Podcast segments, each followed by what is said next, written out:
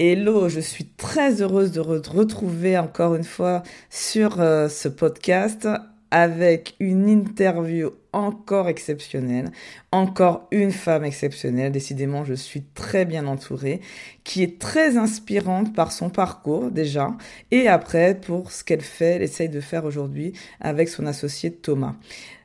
Mathilde, Schwer, alors euh, je ne sais pas si je le prononce bien, elle va le dire dans le, dans le podcast qu'on en parle, euh, de son nom de famille, mais en tout cas ils ont monté, ils ont créé euh, le laboratoire OLIS, que je trouve formidable parce que ça parle de la santé. Et plutôt que d'être dans euh, le côté curatif de la santé, mais d'être plutôt dans le côté euh, préventif. Et pour moi, ça a beaucoup, beaucoup de sens. Elle m'inspire aussi par le fait qu'on a un peu un parcours similaire sur le fait qu'on ait quitté le salariat pour toutes les deux monter dans notre entreprise. Et elle parle, ce que par contre qui m'anime et qui me parle beaucoup, elle parle de business éthique. Et ça, on n'entend pas beaucoup parler, donc écoutez l'épisode pour en savoir plus. Elle parle de la raison d'être de cette entreprise. On, en sait encore plus sur elle tout au long de, de, cet épisode, notamment sur euh, son positionnement par rapport à l'ambition. Vous savez que j'adore ce sujet-là. Et puis, elle nous livre des rituels d'efficacité et d'efficience que j'affectionne particulièrement. Je vous laisse donc découvrir ce nouvel épisode avec Mathilde. Je vous souhaite une très très belle écoute. Bonjour à toutes et à tous, je m'appelle Fabienne Multor, je suis coach pro perso pour les dirigeants d'entreprise après avoir été manager pendant 13 ans chez L'Oréal. Vous découvrirez dans ce podcast des expériences de manager, bonnes et mauvaises, ainsi que des conseils qui vous permettront de dire un jour, je l'espère, je suis manager et je le vis bien. Aucune langue de bois et beaucoup d'humour dans ce podcast car le management peut être sérieux et fun. Je vous souhaite une très belle écoute.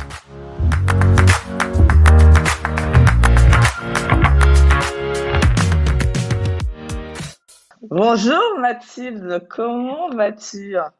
Bonjour Fabienne, ça va très très bien. Je te remercie vraiment de l'invitation sur ton podcast qui me fait chaud. Euh, moi, je, moi, je suis ravie, ravie aujourd'hui de te rencontrer en tout cas parce qu'avec Mathilde, on se connaît depuis au moins un an sur les réseaux sociaux, mais on ne s'était jamais rencontrés et pour moi, c'est vraiment une belle opportunité de rencontrer Mathilde dans ce cadre-là euh, du podcast. Donc, plus que euh, partagé. Super. J'ai un beau sourire devant moi. À chaque fois, mes invités, elles ont des beaux sourires. Je crois que je les, invite parce qu'elles ont un sourire, je pense. Hein. Il y a quelque chose de l'ordre de ça aujourd'hui. Euh, parce que à chaque fois, je, je, le dis, on va dire, c'est bizarre, mais à chaque fois, c'est vrai que j'ai un grand, grand sourire devant moi et ça fait vraiment plaisir avec ce beau soleil. Euh, alors, j'aimerais bien que tu nous dises qui es-tu, Mathilde? Euh, vaste question. Euh, j'ai 36 ans, du coup, je m'appelle Mathilde Scheuer. Euh, j'ai un parcours un peu atypique. Je suis pharmacienne de formation et j'ai pas mal dérivé depuis. c'est vrai qu'à la base, je voulais aider les gens, je voulais, je voulais leur permettre d'aller mieux. Et c'est vrai que de fil en aiguille, je suis sortie de la partie vraiment officinale pharmaceutique pour aller vers la partie plus nutrition, complément alimentaire, puisque c'est vrai que je pense que par ce biais-là, on a plus de levier sur la partie santé. Et du coup, aujourd'hui, je suis chef d'entreprise. J'ai créé ma société il y a bientôt un an avec mon associé Thomas, qui s'appelle le laboratoire Olis. Donc euh, voilà, je suis un peu multicasquette, euh, pharmacienne, chef d'entreprise, maman euh, et plein d'autres choses aussi. Voilà, donc c'est un peu compliqué de se définir en, en, quelques phrases. Ouais, mais c'est justement ça qui est, qui est, sympa, c'est que en fait, c'est toi qui choisis ce que tu as envie de dire. Et donc, euh, avec cette question-là, bah, là, maintenant, on sait que effectivement, tu es maman, euh, que tu es entrepreneur et pharmacienne. Donc, euh, voilà, c'est comme ça que tu te définis. Donc, là, ce que tu dis, en fait, c'est que tu es passé de pharmacienne à entrepreneur. Donc euh, c'est super parce que tu nous as expliqué ta motivation en fait qui fait que tu veux être euh, plus faire ta mission de vie qui est la, santé euh, et aider les gens être utile par rapport à ça. Qu'est-ce qui fait que à quel moment tu as basculé, quelle année, comment ça s'est passé en fait ce basculement justement de se dire ben non j'arrête la pharmacie officinale et je passe à l'entrepreneuriat. Ça a été beaucoup des, j'allais dire des hasards, des heureux hasards. Euh, avant, donc je vivais en région parisienne jusqu'à mes 25 ans et c'est vrai qu'une rupture sentimentale a fait que je suis repartie euh, en Aveyron, euh, qui est un département qui me tient vraiment à cœur et où je, voilà, mes racines, mes racines étaient, là-bas. Et de fil en aiguille, par hasard, je suis tombée sur un laboratoire de compléments alimentaires qui était basé aussi dans l'Aveyron, donc qui est le laboratoire Nutergia, et qui m'a ouvert un peu la porte justement de la partie plus industrielle où j'ai pu travailler pendant cinq ans sur un poste de responsable médico-marketing. Donc, j'ai découvert le management aussi, j'ai découvert euh, la partie plus marketing, communication, et je me suis régalée. Et c'est vrai que voilà, de fil en aiguille, il y a eu toute cette euh, évolution, donc euh, du comptoir des officines jusqu'à la partie plus industrielle.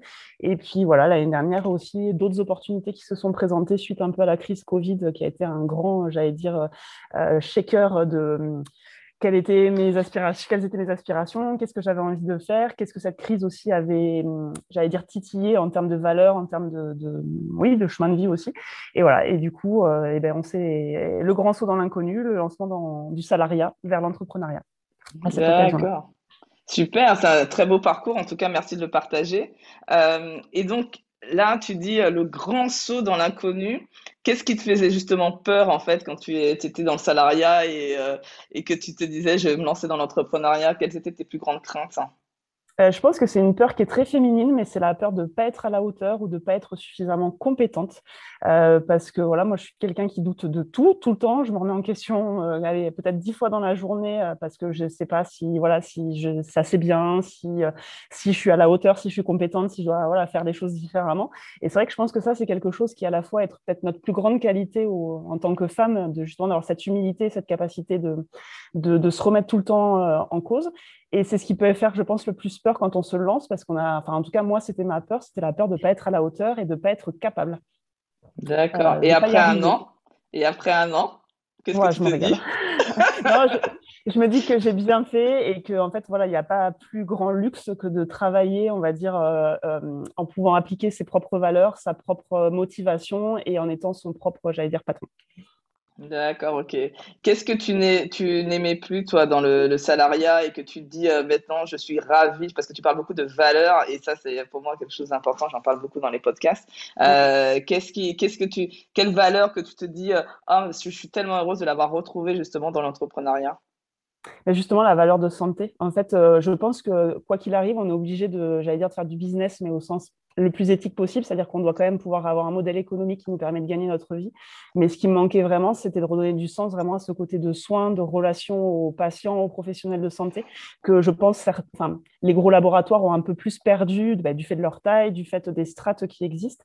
Et c'est vrai que aussi en tant que manager, pour moi, c'est très important d'être aligné par rapport à ces valeurs, d'être en phase vraiment avec les orientations de l'entreprise. Et c'est dans les dernières entreprises que j'ai faites, c'est ce que j'avais un peu perdu. Et pour moi, c'est très, très dur de pas, euh, je veux dire, d'aller contre mes valeurs et d'être pas forcément aligné avec, euh, avec après ce que je dois déployer euh, aux, aux, équipes en dessous. Voilà. C'était source d'inconfort pour moi.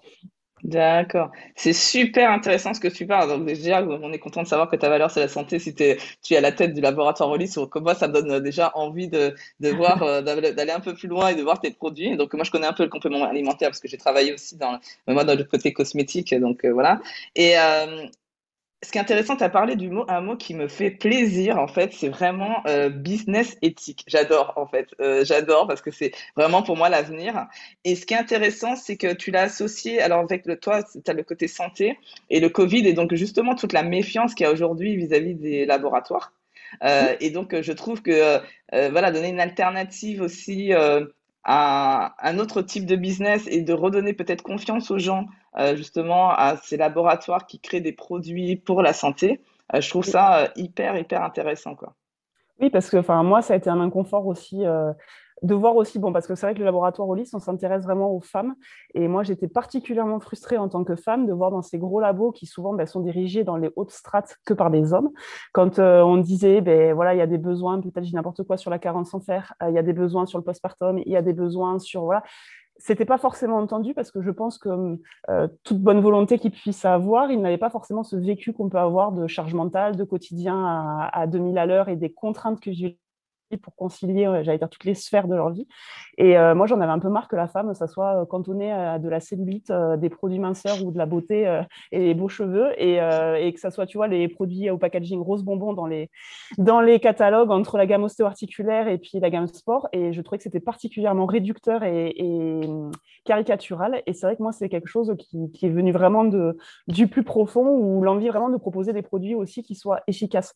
Quand je me promène en pharmacie, que je vois certains, certaines compositions et certains produits et euh, au prix auquel c'est vendu, ça me hérisse parce que je me dis aujourd'hui, voilà, on fait du business, mais on ne fait pas de la santé. Et euh, avec Thomas, ce qu'on a vraiment voulu faire, c'est mettre au point et sur le marché des formules avant toute chose, qui soient efficaces. Parce que ce qu'on veut, c'est pouvoir amener quand même du bien-être et pas être dans le côté où on vend du, de la poudre de perlimpinpin ou des produits mmh. miracles, entre guillemets. Voilà, ça, il y en a trop. Euh, je, te, je, te, rejoins parfaitement. Je ne vais pas donner trop mon avis dessus, mais je te rejoins parfaitement. Nous avons la même, nous sommes complètement alignés avec toi, avec, euh, complètement avec toi, Mathilde.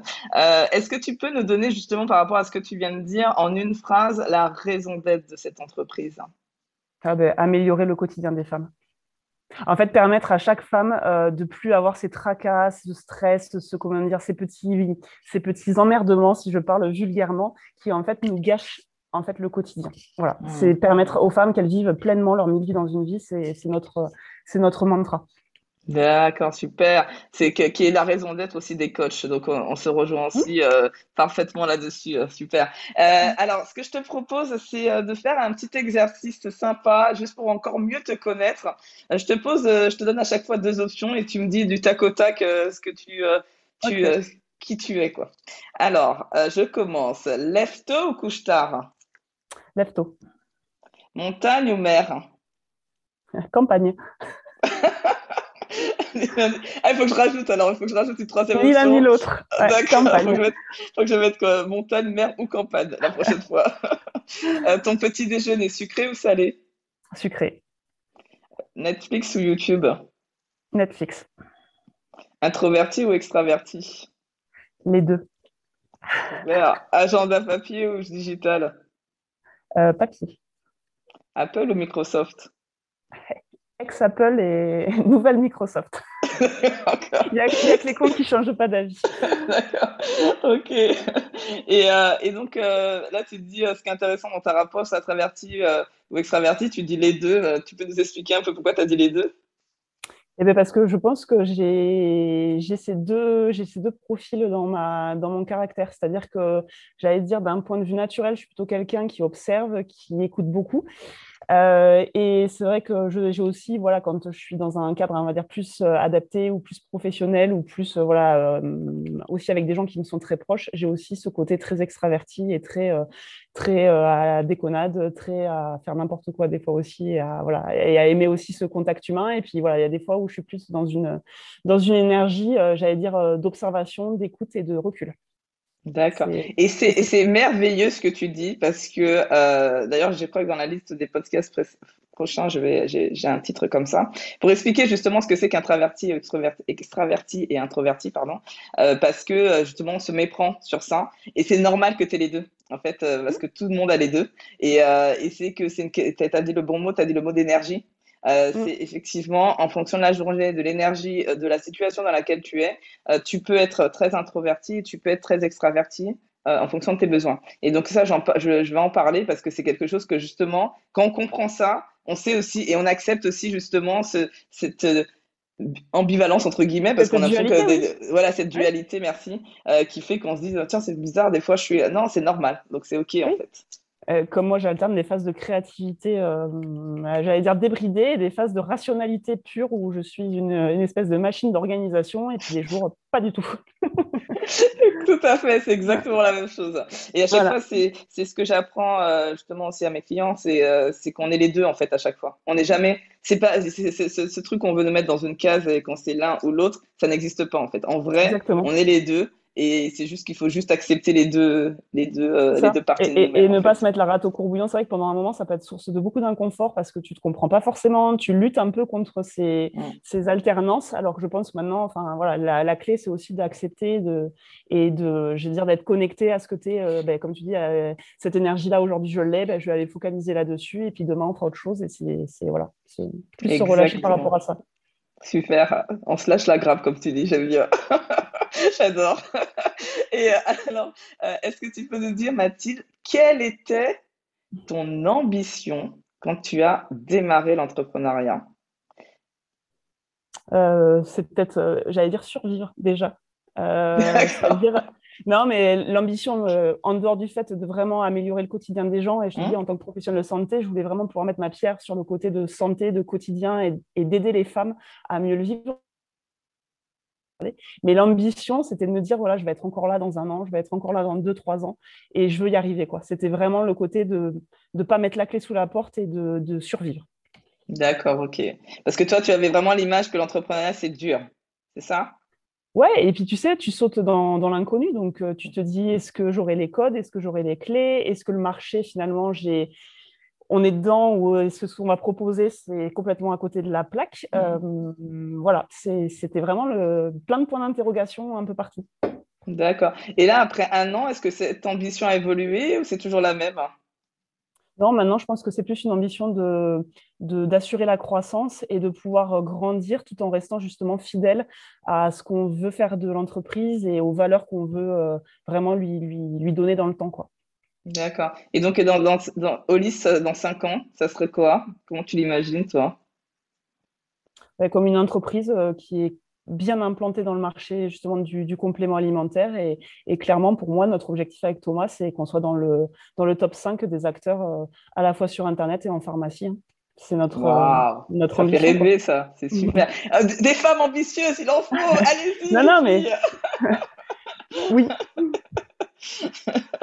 Allez-y, venez, venez, euh, avec l'ambition. C'est vrai qu'on confond des fois l'ego, l'ambition, et je pense qu'on peut enfin, être ambitieux tout en étant respectueux et en étant, j'allais dire, euh, voilà, sans se prendre la tête et sans prendre la grosse tête non plus. Voilà. Euh, être ambitieux, c'est pas un gros mot et c'est compatible aussi avec, avec d'autres valeurs très fortes. Exactement. Et c'est ce que j'aime dire. C'est pour ça que j'aime parler d'ambition, parce que ça reste encore un sujet tabou et je veux justement lui enlever ce côté tabou parce que euh, moi, je suis ambitieuse et je le dis euh, tout le temps. Euh, et ça, ça, ne veut pas dire que je vais écraser les autres, ça ne veut pas dire que j'ai un ego démesuré. Je suis plutôt quelqu'un d'humble et qui, voilà. Donc, c'est pas antinomique. Encore une fois, on peut être les deux humble et ambitieux. Exactement. Il y a euh, Est-ce que tu pourrais nous donner, parce que justement dans l'ambition, généralement on l'associe aussi avec la réussite, et j'aime bien demander à mes invités leur définition de la réussite, c'est-à-dire euh, de leur propre réussite personnelle. Hein. Je ne parle pas de l'entreprise, mais en général, c'est quoi pour toi la réussite?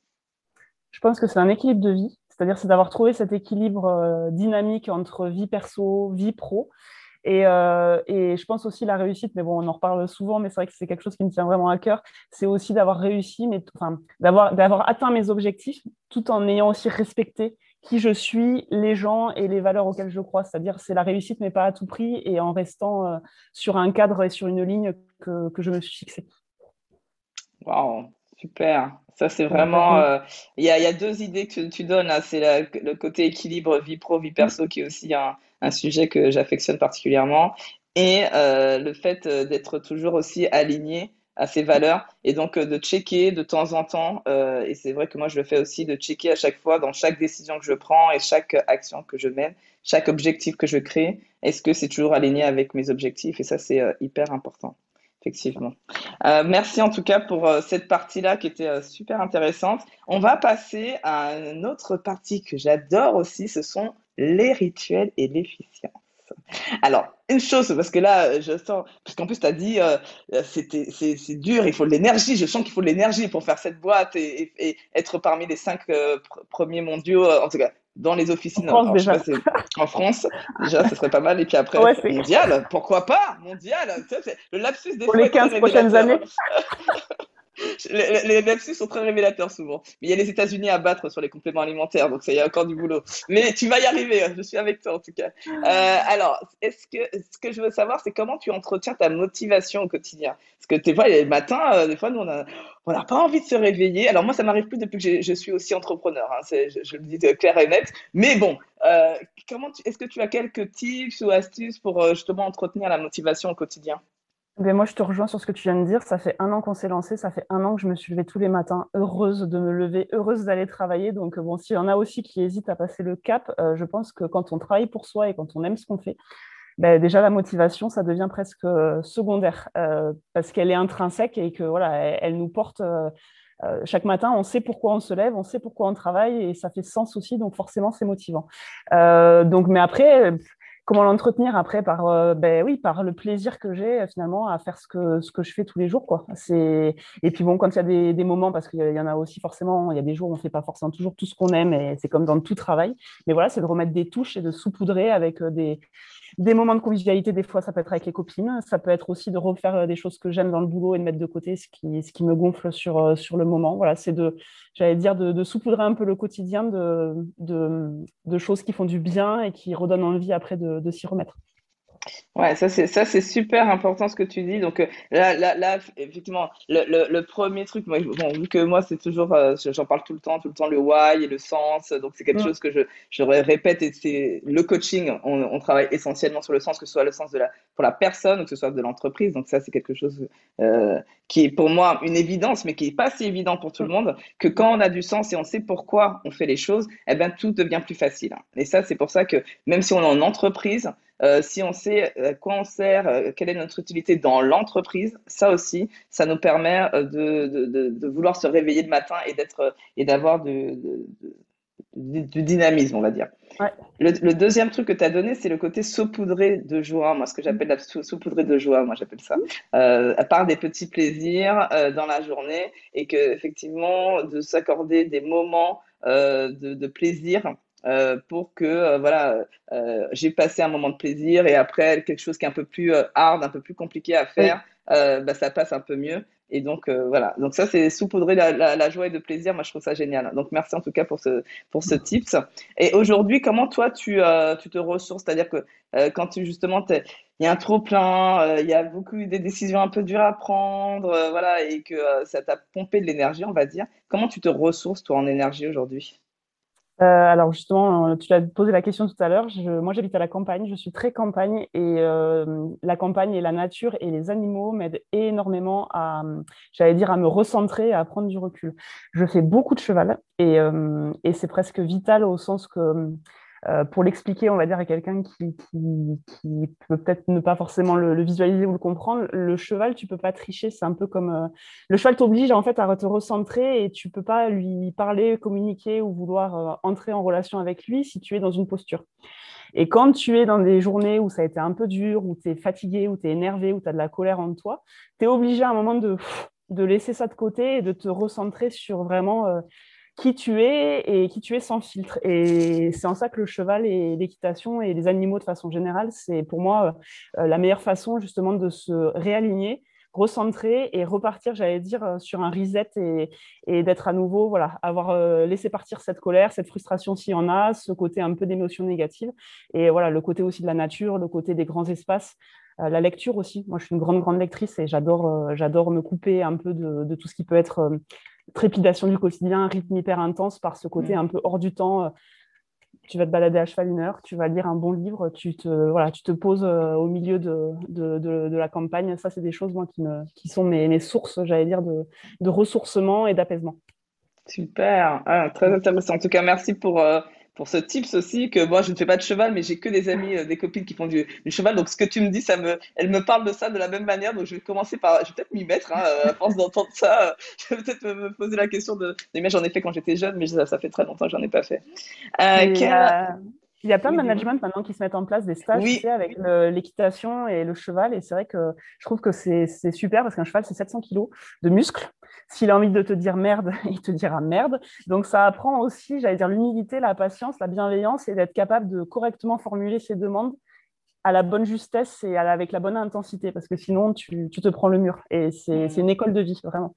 Tout à fait. Et eh ben, j'ai une, j'ai une amie, Marion, euh, d'ailleurs, si quelqu'un est intéressé, il me demandera ses, coordonnées, qui est coach et qui veut faire de l'equi-coaching. Exactement. Donc, euh, justement, pour ces, euh, justement pour ces raisons-là. Exactement.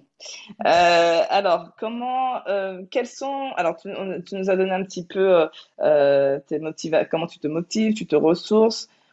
alors, je suis obligée de te poser la question à toi, parce que tu travailles dans la santé. Quels sont tes rituels santé? Qui sont bons pour ton corps, ta tête, ton cœur, ton esprit, ton cœur et ton corps. Bon, alors déjà, la base de tout, mais j'essaie de vraiment bien manger. Euh, j'ai mon potager, j'habite justement dans un endroit où on peut trouver des bons produits, des produits, j'allais dire, frais, non transformés. Je cuisine beaucoup et je pense que la base de tout, c'est déjà de mettre le bon carburant. Euh, voilà, on peut prendre tous les compléments alimentaires qu'on veut. Si on fait du, du fast-food, coca et, et euh, j'allais dire, euh, voilà, trois paquets de clopes par jour, je doute de l'efficacité quoi qu'il en soit. Donc voilà, après, je suis très épicurienne aussi, c'est-à-dire que j'adore manger, j'adore me faire plaisir aussi. Attention, j'ai pas du tout une alimentation qui est, qui est chiante ou qui est, qui est à base de légumes vapeur. pas du tout, mais c'est une alimentation qui est, qui est fraîche, qui n'est pas transformée avec des bons produits. Et voilà, pour moi, c'est déjà de nourrir, euh, j'allais dire, le, le corps, c'est hyper important. Après, le deuxième truc hyper important que j'essaie vraiment de soigner aussi, c'est le sommeil. Euh, parce qu'en mmh. fait, quand tu dors pas bien, quand tu es, quand es stressé, quand tu es, quand es, mm, voilà. Et bien après, c'est toute ta journée que tu subis, tu es irritable, tu es, fatigué, tu prends les choses beaucoup plus mal qu'elles ne puissent l'être. Donc, j'essaye vraiment de, de, de, prendre soin de mon sommeil, d'avoir des heures régulières. Et là aussi, ça peut paraître un peu chiant, mais j'allais dire, j'investis dans une sorte de capital, de capital sommeil et de capital euh, santé par ce biais-là. Euh, après, je rigole beaucoup non, voilà. non, mais je, je, pense que la bonne humeur, le, le rire, le, je veux dire, l'être ensemble, le pouvoir euh, voilà, partager avec euh, euh, ton chéri, tes amis, ton fils, avoir des moments où tu peux justement rigoler, relâcher la pression, être dans des situations où tu, voilà, où tu peux essayer aussi ta joie s'exprimer. Pour moi, je pense que c'est aussi quelque chose hyper, hyper important. On parle de, on parle de mental, on parle de cœur, mais je pense que si, voilà, s'il n'y a pas ce côté aussi de tu disais du sourire, mais du sourire, de la joie de vivre, de, cultiver aussi ça, pour moi, c'est hyper, hyper important de, que tout ça soit connecté et que ça ne soit pas uniquement euh, bien manger, euh, boire suffisamment. Voilà, il y a toute cette partie aussi d'énergie mentale et de, et de positivisme, j'ai envie de dire. Je mmh. cultive, j'essaye en tout cas. Super, bah, je pense qu'effectivement, ça se sent. En tout cas, d'un point de vue énergétique, je le sens bien. Donc, euh, c'est cool. Et, c'est tout à fait mon énergie parce qu'en fait, les, la journée est tellement plus facile quand on l'a fait en commençant avec un sourire. Et mes enfants, des fois, ils se réveillent le matin, ils n'ont pas envie de se réveiller et ils commencent à râler. Et je dis, on va commencer par un sourire, en fait. Eh oui, mais c'est euh, alors, là, tu nous as parlé un petit peu aussi. Donc, on va parler, euh, pour finir sur cette rubrique de l'efficience et des rituels. Euh, tu nous as dit que justement, une de tes ambitions, c'est, en tout cas, tu nous as parlé un peu de conciliation vie pro, vie perso comme un enjeu, en tout cas pour toi. Euh, qu'est-ce que tu as pu mettre en place déjà pour toi et qu'est-ce que tu penses qu'il te reste encore à faire pour euh, progresser sur cet aspect-là? Euh, Arriver peut-être à moins culpabiliser quand je ne travaille pas. au sens que j'ai un métier où j'ai pas mal de créativité, donc je peux arriver à faire des choses en une demi-heure comme ça peut me prendre quatre heures. Et c'est vrai que des fois, quand ça va vite, et que je me dis, ben, tiens, je pourrais arrêter, je pourrais prendre un peu de temps pour moi, je pourrais euh, voilà, profiter un peu plus. Et ça, j'ai du mal à me défaire encore de ce côté un peu salariat, où mmh. la semaine doit être du lundi au vendredi de 9h à, à 18h. Et il y a encore ce reste de culpabilité de me dire, ben oui, en fait, il est 16h30, et si j'ai envie de partir, ben, je m'en vais. Donc ça, c'est encore un chemin que je pense j'ai à parcourir sur le côté mmh. de d'être capable euh, voilà, d'être plus être flexible sur mes horaires et, euh, et d'être moins exigeante aussi sur euh, le travail, c'est-à-dire d'être plus capable de, de, rééquilibrer vers ma vie personnelle et de plus profiter aussi de ces aspects-là, puisque c'est vrai que je suis un peu boulimique du boulot. Quoi. Mmh. J'aime bosser et c'est pas vraiment pour moi, c'est pas vraiment un travail, donc c'est des fois c'est un peu compliqué de mettre la limite. Voilà.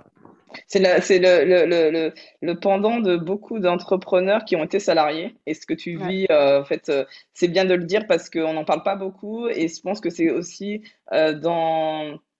Il faut y penser quand on franchit le cap parce que c'est quelque chose auquel on ne peut même pas imaginer que ça arrive. Euh, parce qu'on est bien conditionné en fait à avoir des horaires comme tu dis. Alors moi j'aime bien de passer le cap, donc ça se passe très très bien, je vais te dire. Et, cet après-midi je vais chez le hein. coiffeur d'ailleurs, tu vois. Oui. et avec mais sans aucune culpabilité quoi. C'est-à-dire euh, voilà. Et parce que en fait, il y a une phrase qui m'avait été dite, euh, je te la transmets parce que je trouvais qu'elle, elle, euh, quand tu te reposes et que tu prends du temps pour toi, c'est, c'est du temps pour ton business en fait. Parce que tout, dès que tu dès, que tu déconnectes en fait, euh, ça te permet d'avoir plus d'idées, plus de créativité et de revenir rebooster. Et donc, à chaque fois que je prends du temps pour moi, je dis non, mais c'est pour mon business en fait que je le fais. Tu vois? Mais je suis à 100% d'accord avec ce que tu dis. Euh, tout ce que j'ai pu faire, je l'ai expérimenté et c'est vrai. Après, c'est vraiment juste une espèce de, posture ou de, voilà, de reste de, culpabilité par rapport à, à, voilà, des années des années euh, de salariat. C'est ça, exactement. exactement. Euh, si tu es OK, je veux bien qu'on passe euh, à tout ce qui est management et tips parce que euh, voilà, le, par rapport au, au, podcast, je pense qu'il y a des personnes qui sont vraiment intéressées par euh, cette partie-là. Donc aujourd'hui, vous êtes deux, donc associés. bien évidemment, vous allez manager à un moment donné, vous allez grossir, mais en attendant, tu peux peut-être. tu recrutes en ce moment? Parce que c'est bon de savoir. C'est recruté. D'accord, ok. Donc là, voilà, c'est euh, euh, c'est super intéressant que tu euh, puisses nous dire, par contre, par rapport à ton expérience peut-être passée, si de, manager, puisque tu as été manager dans l'industrie, quels sont, si tu devais donner un, un conseil pour qui t'avait aidé, quelqu'un qui te l'a dit ou que toi tu as mis en place, que tu t'es construit sur la délégation? C'est-à-dire euh, les difficultés, on sait tous que la délégation, c'est pas évident. Euh, est-ce que tu as dû trouver peut-être une astuce ou peut-être un travail sur toi-même pour pouvoir être en capacité de déléguer et quel type de manager étais-tu euh, à ce moment-là? Alors, la délégation, c'est super dur, surtout quand on est perfectionniste, exigeant et qu'on travaille vite, parce qu'on a toujours cette, cette peur ou cette, j'allais dire, ce, cette espèce de, de sentiment que voilà, ça sera peut-être jamais assez bien fait. Enfin voilà, c'est quelque chose qui peut être hyper inconfortable, euh, mais qui au final, voilà, la délégation, c'est, je pense, c'est essentiel. C'est essentiel si on veut grandir, c'est essentiel si on veut se préserver aussi, et puis c'est essentiel pour faire grandir les gens qui sont autour de nous aussi. Euh, le conseil que je donnerais, c'est de je pense qu'il faut trouver la juste distance entre le laisser faire et le contrôle quand même, parce que voilà, la confiance n'exclut pas le contrôle et on ne peut pas laisser non plus les gens livrer à eux-mêmes, mais en même temps, on ne peut pas non plus être euh, collé à leur basket et, leur demander toutes les cinq minutes où est-ce qu'on en est. Donc, c'est de trouver un système qui soit vraiment dans la, dans la bonne distance entre, euh, j'allais dire, autonomie et, euh, j'allais dire soutien. Le mot contrôle est sûrement trop fort, mais voilà, le, feedback, le backup et, d'être présent justement pour aider s'il y a besoin. D'accord, super. Et, justement, dans cette délégation, euh, tu parles d'autonomie, donc ça devait dépendre aussi des collaborateurs, j'imagine. Euh, est-ce que tu, as, tu adaptais justement ta délégation, euh, ton type de délégation en fonction des gens? Comment tu le faisais? Oui, je pense qu'il faut. Alors aussi, la peut-être la pierre angulaire du management, c'est de, sortir de l'idée que les gens sont comme soi ou qu'en fait on est entouré de personnes qui nous ressemblent et d'essayer autant que possible, je pense, de s'adapter à l'inverse au type de personnalité qu'on peut avoir euh, dans l'équipe. Euh, j'avais des personnes qui avaient besoin d'un cadre, d'autres personnes qui avaient besoin justement d'être très libres et très, euh, très même lâchées pour pouvoir s'exprimer pleinement. Et je pense que la clé, c'est l'adaptabilité, de s'adapter en tant que manager au profil et aux besoins finalement de chaque collaborateur donc toi, tu nous conseillerais s'il y a une, compétence, ce qu'on appelle les soft skills, euh, à développer, tu parlerais d'adaptabilité pour un manager, pour justement être en capacité de s'adapter à chaque euh, collaborateur? J'allais dire, moi, les trois mantras que j'ai, c'est l'exemplarité. Euh, ça, c'est évident. Je pense que voilà, c'est un socle.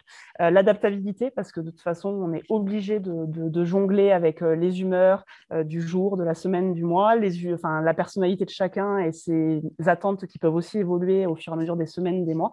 Et puis, le troisième truc, c'est le côté humain. je pense qu'un, ça aussi, je ne sais pas, on peut en discuter parce que c'est quelque chose qui est souvent très remis en question dans les entreprises, où on reproche presque aux managers d'avoir un côté trop humaniste ou humain avec les équipes. Mais moi, je suis complètement à l'inverse de ces dogmes-là et je pense que le moteur, euh, enfin en tout cas, le moteur universel des équipes euh, et, d'une entreprise, c'est la connexion entre les gens, c'est le rapport entre les gens, c'est le respect, c'est l'humain et c'est toute cette, euh, j'allais dire, c'est hors du papier, hors du cadre, hors des fiches de poste, cette alchimie qui existe et qui, ou qui n'existe pas, mais qu'en tout cas, pour moi, un manager, il doit, la, il doit être, le, j'allais dire, la personne qui fait monter cette mayonnaise et qui l'entretient. Quoi.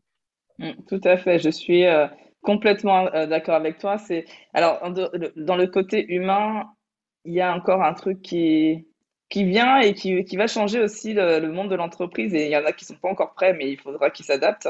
C'est euh, les émotions, en fait. C'est-à-dire, c'est-à-dire que, en fait, ce qui se passe, c'est qu'on n'accepte pas euh, parce qu'on nous a dit euh, oui, mais si tu as un problème, tu le laisses à la porte. Je sais pas si tu as connu ça. Moi, quand j'ai commencé à travailler, voilà, on, essaie de nous déshumaniser quand on rentre, on passe le, le, on franchit la porte de, de l'entreprise. Sauf que ce n'est pas possible en fait, et les émotions, elles sont toujours présentes. Et refouler une émotion, on sait qu'il n'y a rien de pire. Donc le jour où en fait les entreprises acceptent que ben, les émotions existent, et donc c'est le côté humain en fait que ça nous rend humains en quelque part et qu'on n'est pas des robots.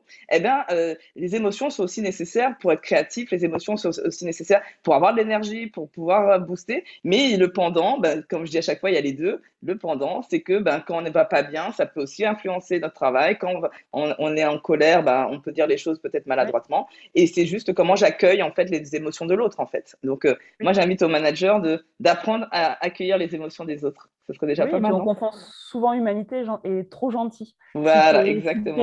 enfin, le côté de sympathie, de bienveillance, c'est souvent amalgamé avec le côté oh, mais tu vas te faire marcher dessus. Et, et après, je sais pas, peut-être, mais moi j'ai plutôt expérimenté l'inverse. Je pense qu'on on en tire du respect et de la motivation des équipes. Ça, c'est. Moi, j'en suis convaincue. Ok, super. Merci pour ce, ton partage, en tout cas, euh, d'expérience, euh, Mathilde. Euh, alors, un autre sujet, on va finir par celui-là, parce que tu sais, j'ai une liste de questions, donc à chaque fois, je suis obligée de choisir, parce qu'au bout d'un moment, je vois le temps qui file et je me dis, oh punaise, il faut qu'on finisse pour ne pas être trop long. Euh, on va finir avec les réunions. J'aime bien les réunions. C'est quelque chose que j'aime bien et je sens qu'on est tellement sur la même longueur d'onde que je sens que tu vas dire des choses qui vont m'intéresser aussi euh, sur les réunions.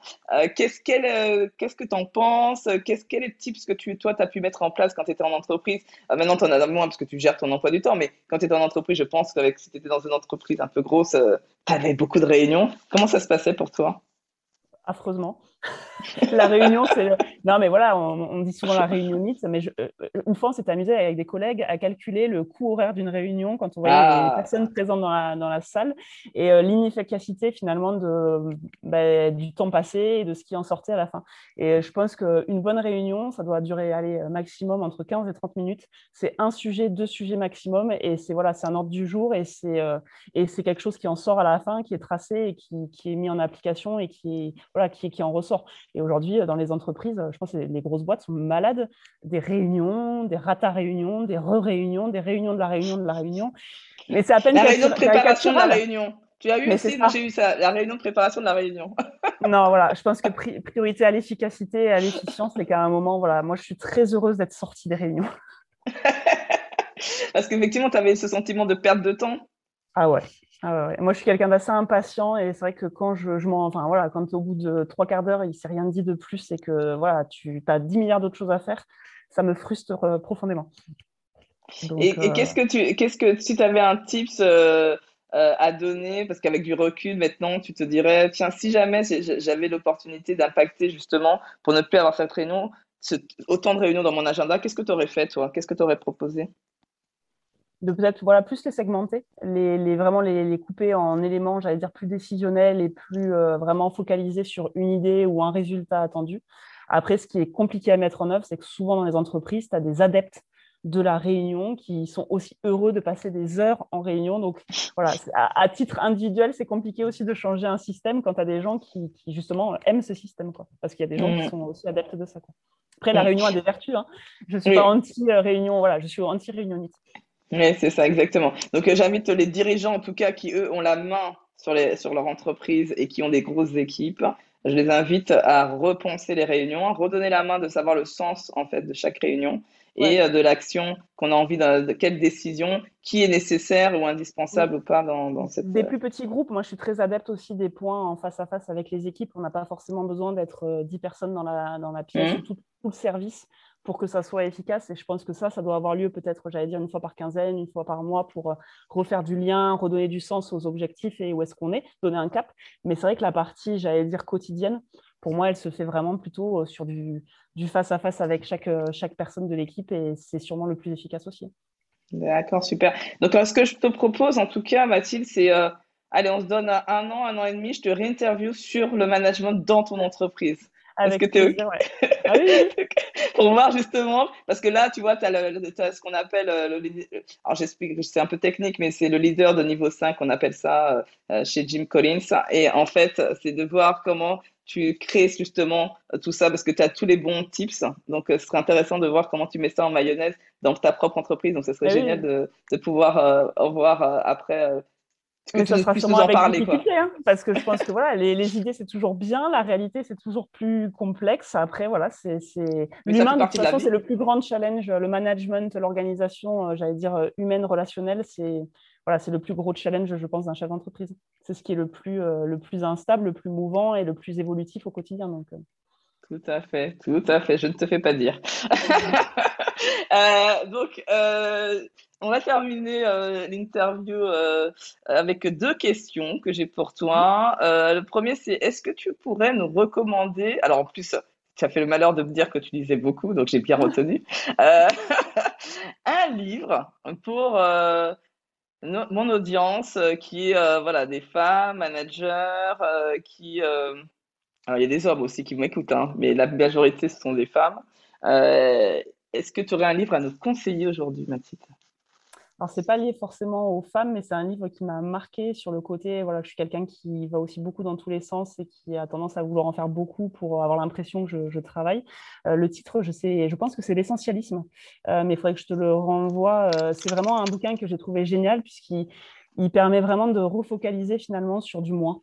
Et je pense que dans une société où justement on est dans le dans l'hyperaction, l'hyperréactivité, il faut faire, faire, faire, faire, faire, euh, prendre du recul et se dire finalement si je dois faire que deux choses aujourd'hui, c'est quoi? Ben en fait on fait moins mais on fait mieux. Et euh, moi ça m'a beaucoup beaucoup beaucoup aidé dans ma au niveau managérial, euh, efficacité quotidienne, organisation, à remettre un peu de perspective sur ce que c'était bien travailler.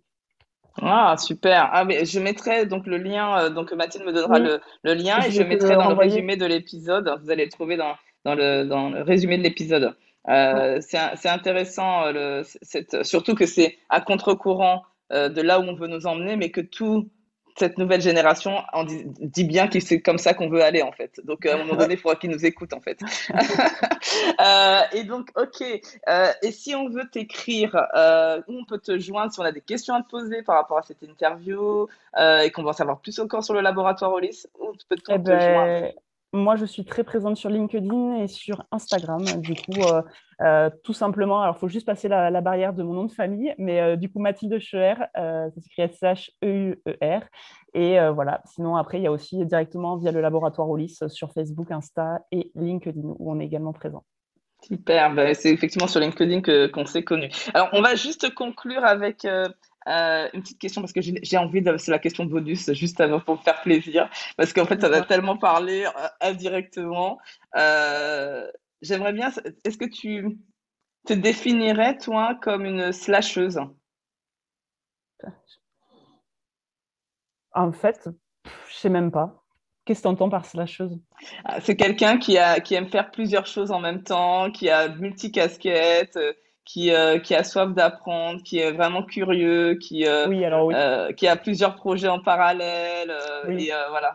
Donc, c'est parce que tu as dit que déjà au début de, de, de l'interview, tu as dit je suis maman, pharmacienne et entrepreneuse. Tu vois, tu as déjà donné trois, trois titres. Donc c'est pour ça je suis en fait anti-cadre, anti-moule, anti-étiquette. Et euh, je pense qu'une vie, c'est. Voilà, euh, nous, le slogan de notre entreprise, c'est mille vies dans une vie, mais c'est pas un hasard aussi, parce que je pense que ça me définit aussi euh, assez bien. J'adore apprendre, j'adore rencontrer de nouvelles personnes, j'adore me former, j'adore faire des choses que j'aurais jamais pensé que je ferais un jour. tu vois, j'ai bossé dans la grande distrie, j'ai fait le rayon poissonnerie au fêtes de Noël, j'ai fait plein de, de, choses vraiment complètement, complètement improbables, mais au final, c'est ce qui est génial et c'est ce que j'adore dans la vie. Quoi. Tu sais pas où tu sais pas où tu vas forcément demain, mais voilà, tu accueilles un peu avec. Euh, moi, je suis contente de découvrir tous les jours euh, et d'apprendre chaque jour de nouvelles choses et de rencontrer de nouvelles personnes. Et, et peut-être que dans dix ans, je serai complètement dans un autre, euh, dans un autre projet, dans un autre environnement. Et voilà, c'est ce qui, je trouve, c'est ce qui fait la richesse de la vie et du quotidien. Hmm. Donc oui. Tout, tout à fait. Donc tu es, donc je te, je, je c'est pas une étiquette, c'est pas une étiquette parce que le slasher justement c'est celui qui est anti-étiquette et justement c'est tellement indéfinissable un slasher que c'est pour ça que c'est bien en fait. Ouais, alors Je peux me étiqueter slasheuse alors. en tout cas, je te remercie beaucoup, beaucoup pour ce moment. J'ai vraiment, vraiment apprécié. Et, euh, partagé. Et euh, je te dis justement à très, très vite. Bye bye. À très vite. Merci Fabienne. À bientôt. Au revoir. Cet épisode vous a plu, je vous remercie de me le faire savoir avec un 5 étoiles. Cela m'encouragera énormément. Je compte sur vous pour partager ce podcast à vos collègues, amis managers ou dirigeants d'entreprise. Dernier point, vous connaissez des dirigeants authentiques et bienveillants que vous aimeriez mettre en avant? Proposez-moi, s'il vous plaît, leur nom via mon site internet.